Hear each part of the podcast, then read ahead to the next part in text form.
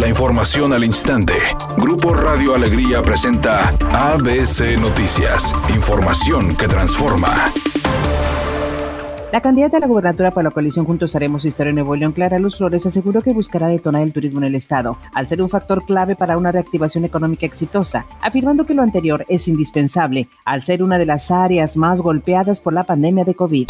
Yolanda Cantú, candidata panista a la alcaldía de Monterrey, propuso reactivar la economía con programas de apoyo a las micro, pequeñas y medianas empresas, señalando que con la crisis económica derivada de la pandemia cerró el 20% de esas empresas, por lo que su compromiso será apoyar a los afectados por la contingencia emergencia. Protección Civil de Nuevo León informó del accidente de una avioneta que cayó esta mañana en los terrenos de una empresa transportista, ubicada en el municipio de Ciénega de Flores, donde fallecieron dos mujeres y cuatro hombres. Editorial ABC con Bernardo Pérez. Todavía hay gran indecisión entre los electores de Nuevo León sobre quién deberá conducir los hilos del Estado. La desinformación, la guerra sucia y la difusión de noticias falsas en las redes no hacen sino aumentar la incertidumbre. Muchos nuevo leoneses concluyen tristemente que su voto tendrá que ser para el menos peor, pero el abstencionismo solo será un estímulo para que los ganadores de la elección hagan caso omiso de sus obligaciones y en cambio una alta votación implicará más presión para que cumplan y deseablemente superen nuestras expectativas.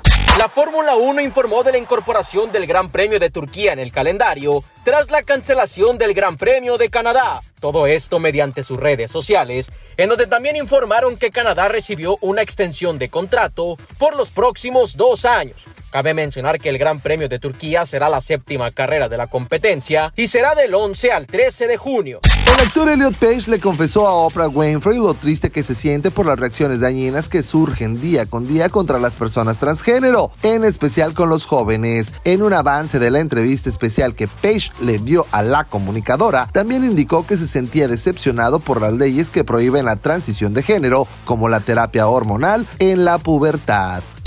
Hay un accidente grave con dirección hacia el norte a la altura de la Avenida Revolución a metros de llegar a Chapultepec en el municipio de Monterrey. En esta zona no está afectada la circulación, pero sobre la Avenida Chapultepec, pasando Revolución, los automovilistas están avanzando a 8 kilómetros por hora. Por otra parte, en el libramiento noroeste es donde se presenta tráfico intenso. Esto a metros de llegar a la carretera a Nuevo Laredo en el municipio de Apodaca. El tráfico está desde la carretera a Colombia. Y por otra parte, en el centro de la ciudad se registra un percance. En la Avenida Pino Suárez con dirección hacia el sur y la calle 5 de mayo. Es un día con cielo parcialmente nublado. Se espera una temperatura máxima de 32 grados, una mínima de 26. Para este viernes se pronostica un día con presencia de nubosidad. Una temperatura máxima de 24 grados, una mínima de 20. La temperatura actual en el centro de Monterrey 29 grados.